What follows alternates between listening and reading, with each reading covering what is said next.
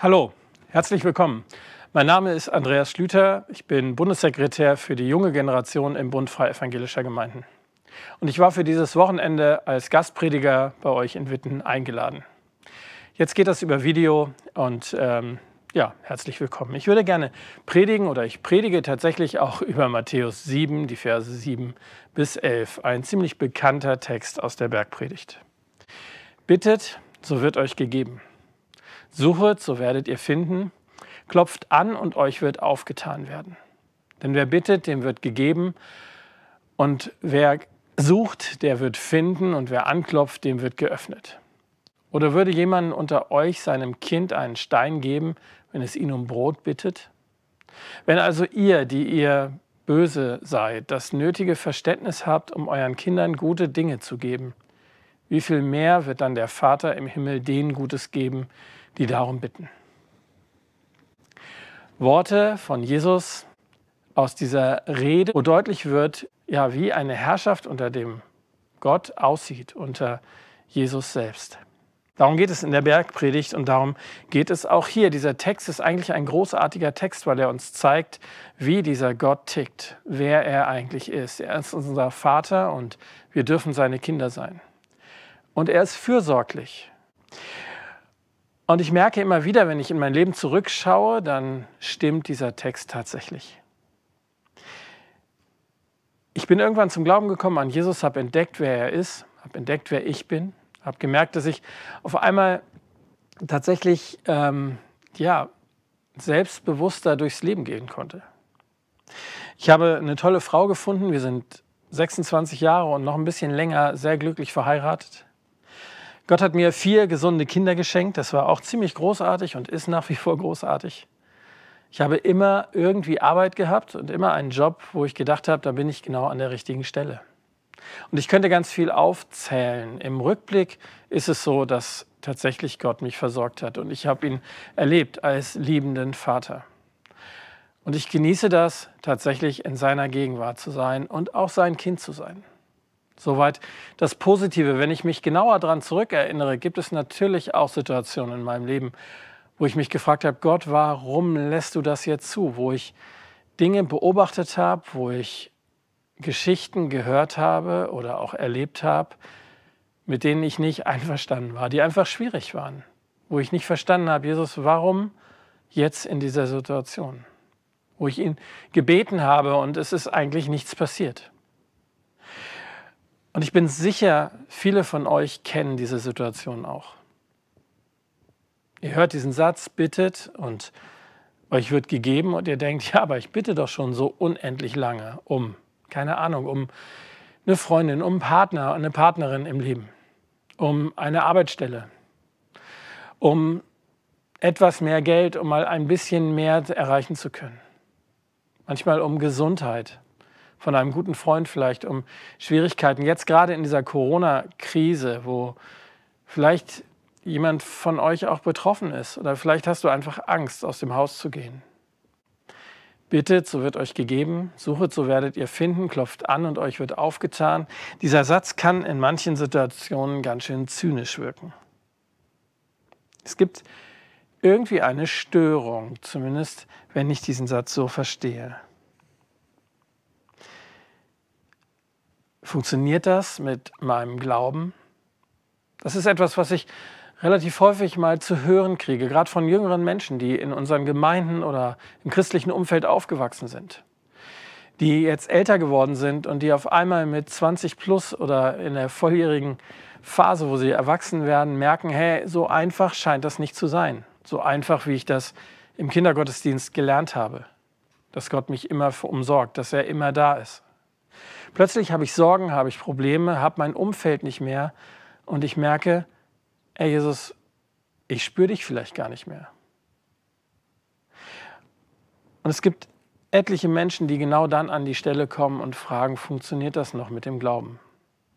Und dann gibt es so zwei Möglichkeiten. Entweder du gehst weg und sagst, hey, das war eine Phase in meiner Kindheit, es war in Ordnung und ich habe ein paar Werte mitgekriegt und alles gut, aber dieser Gott jetzt für mich als schlauen, erwachsenen Menschen, das ist nichts mehr für mich. Die zweite Variante, die klingt ein bisschen frommer aber ich glaube, sie ist auch zutiefst menschlich. Wenn das mit dem Beten nicht funktioniert, dann bete vielleicht ein bisschen mehr, vielleicht tust du zu wenig. Ich habe sowas relativ häufig gehört. Mehr beten, richtiger beten, mit den richtigen Personen beten, die vielleicht die Gabe haben der Heilung. Keine Ahnung, was du da schon alles erlebt hast. Ich habe ziemlich viele Sätze gehört. Ich war früher als Kind ziemlich starker Asthmatiker und ähm, als ich dann Christ geworden bin, haben mich Leute bestürmt. Sag mal, du musst nur richtig beten, du musst richtig glauben, dann erlöst dich Gott davon. Was gibt's noch? Das habe ich immer nie verstanden. Du musst mehr glauben, weil ich immer dachte, wenn Glaube heißt, mit Jesus zusammen zu sein, wie kann ich denn mehr glauben? Ich habe das nicht verstanden. Vielleicht ist es auch ganz gut so, dass ich das nicht verstanden habe. Oder halte dich doch an seine Gebote, dann wird er dich belohnen. Merkt ihr, viele Lösungen sind sehr fromm verpackt, aber sie gehen nicht weiter als unsere menschlichen Ansätze. Sie entsprechen unserem Denken in dieser Welt. Leistung, wenn ich etwas tue, dann bekomme ich etwas. Jeder ist seines Glückes Schmied irgendwie. Aber das ist nicht das Denken Gottes, sondern das ist unser Denken. Und ich merke das, ich bin ja so auch groß geworden. Meine Eltern waren keine Christen, sie sind irgendwann Christen geworden, aber Sport war alles und in Sport war Leistung alles. Und ich musste gut sein und ich habe gemerkt, wenn ich gut bin, habe ich ein Lob gekriegt. Wenn ich in der Schule gut war, habe ich Geld bekommen. Ab der fünften Klasse war das vorbei. Leistung ist das Prinzip in dieser Welt. Und ich glaube, dass wir manchmal in diese Falle tappen, das auf geistlicher Ebene genauso zu tun. Und das Resultat ist Frust, das Resultat ist Unfreiheit und das Resultat ist Druck. Aber es ist nicht eine Sicht auf diesen Gott, der sagt, ich bin dein Vater und ich kümmere mich um dich. Ich glaube, wenn wir so denken, tu etwas, dann wird dir Gott auch was schenken, dann bleiben wir an der Oberfläche. Wir denken in unserer Welt und nicht in Gottes Welt. Und deswegen lohnt es sich nochmal in diesen Text zu schauen, nochmal anzuschauen, was möchte eigentlich Jesus mit dieser Bergpredigt und auch mit diesen Versen sagen. Er erklärt uns in diesen Versen eben genau nicht unsere Welt, sondern er erklärt uns seine Welt. Er erklärt uns, wie eine Welt aussehen könnte, wenn er tatsächlich regiert, wenn seine Herrschaft beginnt, wie eine Welt aussehen kann unter der Herrschaft Gottes. Darum geht es in dieser Bergpredigt und darum geht es auch hier in diesem Text. Bitten, suchen, anklopfen. Für mich ist da eine Steigerung drin und es sind drei ganz unterschiedliche Dinge. Ich habe das mal vereinfacht ein bisschen aufgemalt. Das erste ist das Bitten. Bittet, so wird euch gegeben. Da bin ich immer noch mein eigener Herr und ich erwarte, dass ich versorgt werde von diesem Gott. Das ist die erste Stufe, aber es geht weiter. Das zweite ist das Suche, dann werde ich finden. Beim Suchen geht es nicht mehr um mich, sondern es geht um das, was ich suche. Mein Blick ändert sich, dazu gleich mehr. Und das dritte ist das Anklopfen. Und dann heißt es, dann werdet ihr eingelassen werden dann geht es tatsächlich um Beziehung. Also einmal, ich erwarte etwas von, ich suche jemanden anders und dann kommt das Ganze zusammen. Ich fand das ganz spannend. Bitten, dann wird euch gegeben. Ich glaube, die größten Probleme haben wir mit diesem Text und vielleicht auch mit Gott, weil wir zu oft an dieser Stelle stehen bleiben. Wenn wir uns das Suchen nochmal angucken, dann steht hier auch eine ganz interessante Vokabel. Da steht die gleiche Vokabel, die ein paar Verse vorher benutzt wird. Trachtet zuerst nach dem Reich Gottes. Das ist die gleiche Vokabel, die benutzt wird, als es darum geht, in Lukas 15 den verlorenen Sohn zu suchen, das verlorene Schaf.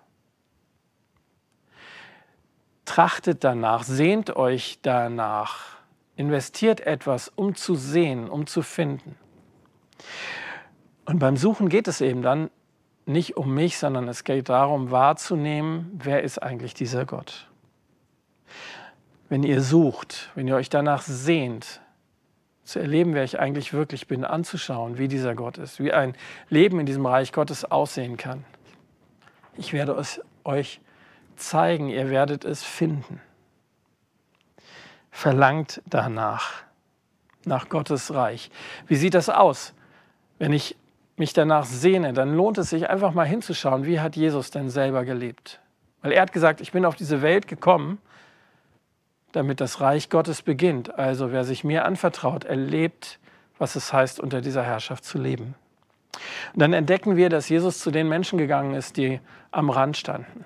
Wir entdecken, dass er Menschen wieder einen Wert gegeben hat. Wir entdecken, dass er auf einmal Dinge für wichtig gesehen hat, die die Gesellschaft nicht wichtig fand. Und auf unsere Frage zum Beispiel, sagt mir, warum die Leute krank sind, was haben sie Falsches getan, antwortet er einfach nichts, sondern sie sind krank. Und er ist zu Menschen gekommen, hat sie geheilt, hat sie wieder aufgebaut, hat ihnen unendlich Gutes getan. Du willst wissen, wie Gottes Gerechtigkeit aussieht? Du sehnst dich danach, du suchst danach? Dann schau auf diesen Jesus. Das Zweite, was dieses Suchen, das sich Sehen nach noch deutlich macht, es geht nicht um die Dinge beim Bitten, tu mir das, mach das, lass das, sondern wenn ich mich nach etwas sehne, dann geht es tiefer. Ich sehne mich nach Liebe, nach Geborgenheit, nach Annahme. Das sind viel existenziellere Fragen und hier geht es tatsächlich viel stärker um unsere Identität. Also es kommt mir viel näher als das einfache Bitten. Und das Dritte ist dann dieses Anklopfen. Mut haben, so würde ich es mal sagen, sich auf diesen Gott einzulassen. Hast du den Mut anzuklopfen, weil er könnte tatsächlich aufmachen? Nicht nur studieren, nicht nur wissen, nicht nur rekapitulieren, was ich mal irgendwann gehört habe, sondern zu sagen, Jesus, hey, wenn du so bist, wie du dich mir vorstellst in der Bibel, in deinem Wort, dann möchte ich dich in meinem Leben haben. Dann möchte nicht ich mehr regieren und dich als so ein ja, Helfer haben, der mir immer mal was Gutes tut, sondern dann möchte ich, dass du regierst. Dann möchte ich, dass du mein Leben bestimmst. Glaube ist dann plötzlich eine ganz andere Dimension. Und so ein Satz wie, es funktioniert nicht, ist ja irgendwie kein Satz einer Beziehung. Was passiert denn, wenn ich mich auf Jesus einlasse? Das wird beschrieben in der Bibel relativ häufig. Er sagt, ich in dir, du in mir. Wir laden ihn ein in unser Leben. Die einfachste Übersetzung von Heiligen Geist ist eigentlich Christus in mir. Das heißt, er ist nicht nur ein Gegenüber, das bleibt er klar, aber er lebt in mir und er verändert mich von innen. Ich darf als sein Kind leben. Es geht um diese Beziehung, es geht um die Gemeinschaft Gott und seine Kinder, ich und dieser Gott. Er in mir. Und das verändert tatsächlich ganz viel. Das verändert auch meinen Blickwinkel auf diese Welt und auf mich selber. Das Erste, wenn ich Gott entdecke, entdecke ich auch, wer ich eigentlich bin. Wenn ich sehe, dass er mein Vater ist, entdecke ich, ich darf sein Kind sein. Ich entdecke, dass ich bei ihm nicht leisten muss, dass ich einfach sein darf. Und ich entdecke auch diese Welt ganz anders vielleicht. Das heißt an manchen Stellen im Psalm, bitte lass die Welt, mich die Welt mit deinen Augen sehen. Das finde ich eine total spannende Geschichte, aber ich erlebe das in meinem Leben, dass ich manchmal Menschen und Dinge in dieser Welt sehe und sie plötzlich mit Gottes Augen sehen kann. Das ist irgendwie ein Geheimnis. Das ist ja nicht was, was ich machen kann, sondern etwas, was geschieht, was der Geist Gottes in mir bewirkt. Vielleicht ist das zu abstrakt, aber was heißt das denn? Das heißt, mir tun manchmal Menschen unendlich leid, die ihr Leben nicht gebacken kriegen. Oder die leiden müssen, weil andere böse sind. Ich leide daran, wenn es anderen nicht gut geht.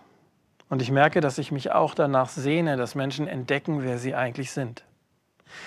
Dass sie als Kinder Gottes selbstbewusst in dieser Welt ja, leben und laufen können. Ich glaube, was dazugehört ist, wenn ich nochmal diesen Text angucke, bittet, so wird euch gegeben, suche, so werdet ihr finden, klopft an. Ich glaube, es gehört schon ein bisschen dazu, ehrlich zu werden, um so zu beten, wie auch Jesus bittet. Jesus ist unglaublich ehrlich gewesen, gerade an Stellen, wo es richtig eng wurde in seinem Leben. an dem Höhepunkt oder auch an dem Tiefpunkt, je nachdem, wie man das bezeichnen kann, als er kurz bevor er gekreuzigt werden sollte, im Garten Gethsemane nochmal alleine war und betet. Da betet er zu seinem Vater, lass diesen Kelch an mir vorbeigehen. Jesus ist nicht freudestrahlend mit seinem Gott ans Kreuz gegangen. Lass diesen Kelch an mir vorbeigehen. Und das heißt, er hat Blut geschwitzt. Und dann hat er einen Satz gesagt, aber dein Wille, Vater, geschehe. Dein Wille geschehe. Nicht mehr ich, sondern du bestimmst. Ich finde das total krass. Da geht es um Leben und Tod. Und diese Entscheidung zu sagen, dein Wille geschehe, ist die Rettung, die ich heute habe in meinem Leben. Deswegen kann ich hier stehen. Deswegen können wir erleben, was es heißt, dass mir vergeben wird, dass ich ja geheilt werde, dass Gott meine Seele wieder heil macht. Das ist der Schlüssel, weil Jesus selber A, ehrlich war und weil er gesagt hat, dein Wille geschehe. Aber es war nicht super einfach. Johannes Harte, ein, oder der Leiter vom Gebetshaus Augsburg, hat einen Satz gesagt, der mich tief beeindruckt. Dem Betenden, sagt er, dem Betenden wird die Welt tiefer und reifer, aber nicht netter. Dem Beter wird die Welt tiefer und reifer, aber nicht netter. Ich glaube, mit einer der größten Lügen müssen wir endlich aufhören. Mit Jesus ist alles gut. Mit Jesus hast du keine Probleme. Mit Jesus, wenn du dich nur ihm anvertraust, dann geht es steil bergauf. Nein, auch mit Jesus bleiben die Punkte in unserem Leben, die uns zur Verzweiflung bringen. Es bleibt Krankheit. Es bleibt all das, was ich vorhin gesagt habe. Es kann sein, dass du, so hart das klingt, nie eine Freundin findest, nie einen Partner, dass das ein Wunderpunkt in deinem Leben bleibt. Es kann sein, dass du leiden musst. Und wenn wir uns das angucken, ich habe das vorhin gesagt, nochmal mit Corona, es kann sein, dass das viel länger dauert, als wir wollen. Aber es gibt es, auch als Christen. Und Jesus macht nicht Klick und dann ist alles weg. Aber ich glaube trotzdem, es ist wichtig wahrzunehmen und wenn du dich auf diesen Gott einlässt, wenn du siehst, wer er wirklich ist, dann wirst du entdecken, dass er diese Welt auch nicht so toll findet, zumindest nicht das Negative. Dann wirst du entdecken, dass diese Welt vielmehr ein Zeichen unserer Herrschaft ist, des Menschen, der sich selber sein Leben organisieren wollte und nicht eben Zeichen der Herrschaft Gottes. Ich glaube, man kann das so sagen, Gott selbst leidet an dieser Welt.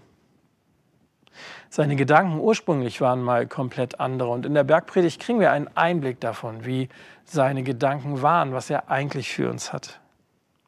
Wenn wir uns die Schöpfung angucken von Anfang an, dann war alles gut. Irgendwann haben wir es zerstört als Menschen, weil wir gedacht haben, wir können es besser. Das Leid dieser Welt ist ein Zeichen unserer Herrschaft und nicht ein Zeichen der Herrschaft Gottes. Vielleicht ist dir das zu einfach, das zu erklären, weil Gott, ja, der muss das ja auch irgendwie zulassen und du verzweifelst. Ich möchte dir Mut machen, diese Fragen auch tatsächlich zuzulassen. Bleib ehrlich. Aber rede nicht mit jedem darüber, sondern versuch mit diesem Gott darüber zu reden, genau darüber. Hey, lass das an mir vorbeigehen, doch bitte, Herr. Das dürfen wir. Und er gibt uns in seinem Wort in der Bibel noch einen ganz anderen Ausblick. Ich habe vorhin gesagt, alles wird gut. Das ist nicht ganz falsch. In der Offenbarung am Ende sagt Jesus das. Hey, es wird kein Leid mehr geben, kein Geschrei und keine Schmerzen. Aber dann, wenn diese Welt vorbei ist. Wenn wir bei ihm sind, wenn wir irgendwann in der Ewigkeit mit ihm leben, dann wird er mitten unter uns wohnen. Und wir werden sein Volk sein und so weiter. Lest euch das mal durch. Ende der Offenbarung. Das ist der Ausblick. Aber hier in dieser Welt zu leben, heißt eben nicht, keine Probleme zu haben, kein Leid zu erleben. Ich glaube, was hier passiert ist, in Gott jemanden zu haben, der diese Schwierigkeiten kennt, der diese Schwierigkeiten am Kreuz durchlebt hat. Und der sagt Andi oder der sagt dir ganz persönlich zu, hey, egal wo du steckst, egal wie verzweifelt du bist, ich bin bei dir und ich lasse dich nicht alleine. Verrückterweise egal, ob wir das merken oder nicht. Gott möchte kein Handtaschengott sein, den wir bei jedem Problem rausholen und der uns dann die Lösung bringt, sondern er sehnt sich danach, Beziehung mit uns zu leben. Ich lese nochmal den Text. Bittet, so wird euch gegeben, suchet, so werdet ihr finden. Klopft an und euch wird aufgetan werden. Denn wer bittet, dem wird gegeben, wer sucht, der findet und wer anklopft, dem wird geöffnet. Oder würde jemand unter euch seinem Kind einen Stein geben, wenn es ihn um Brot bittet? Wenn also ihr, die ihr böse seid, das nötige Verständnis habt, um euren Kindern gute Dinge zu geben, wie viel mehr wird dann der Vater im Himmel denen Gutes geben, die darum bitten? Vielleicht drehen wir den Text mal um. Gott ist unser Vater im Himmel. Schaut ihn an, sehnt euch danach zu entdecken, wer er tatsächlich ist. Wir, seine Kinder. Und selbst ich, der echt vieles auch nicht gebacken kriegt, raffe irgendwie, dass wenn meine Söhne um Brot bitten, es schlau ist, ihnen Brot zu geben und nicht Steine. Und in den meisten Fällen kriege ich es hin. Wenn wir anklopfen, wird er uns auftun. Wenn wir uns nach ihm sehen, wird er unserer Sehnsucht begegnen. Und wenn wir ihn bitten, ja, dann wird er geben. Nicht immer das, was wir unbedingt möchten. Aber ich glaube schon, dass man, auch wenn das hart ist, sagen kann, er als Vater weiß, was gut für mich ist. Und ich glaube auch, dass wir in dieser Welt, die nicht toll läuft, manchmal Dinge ertragen müssen, die Gott eigentlich nicht will. Gott sehnt sich danach, mit uns Beziehung zu leben. Klopft an, euch wird aufgetan. Und er sehnt sich danach, dass Menschen entdecken, wer er ist und wer sie sind. Kinder Gottes. Und er möchte mit uns sein Reich bauen. In uns, durch uns und in dieser Welt. Ich bete. Jesus, ich danke dir, dass du hier bist, dass du bei jedem bist, der das jetzt hört, dass du einfach zugesagt hast, ich bin bei dir. Du hast uns nie versprochen, dass alles gut wird. Du hast uns nie versprochen, dass die Welt nur noch heile ist mit dir. Aber genau das sagst du, du bist bei uns. Und ich bitte dich, dass wir den Mut haben, an dir festzuhalten. Und das Gute ist, dass wir wissen können, dass du an uns festhältst, auch wenn wir dieses Festhalten gar nicht mehr hinkriegen. Und du siehst, was wir jetzt denken. Du weißt, wo wir uns danach sehen, dass du eingreifst in unser Leben.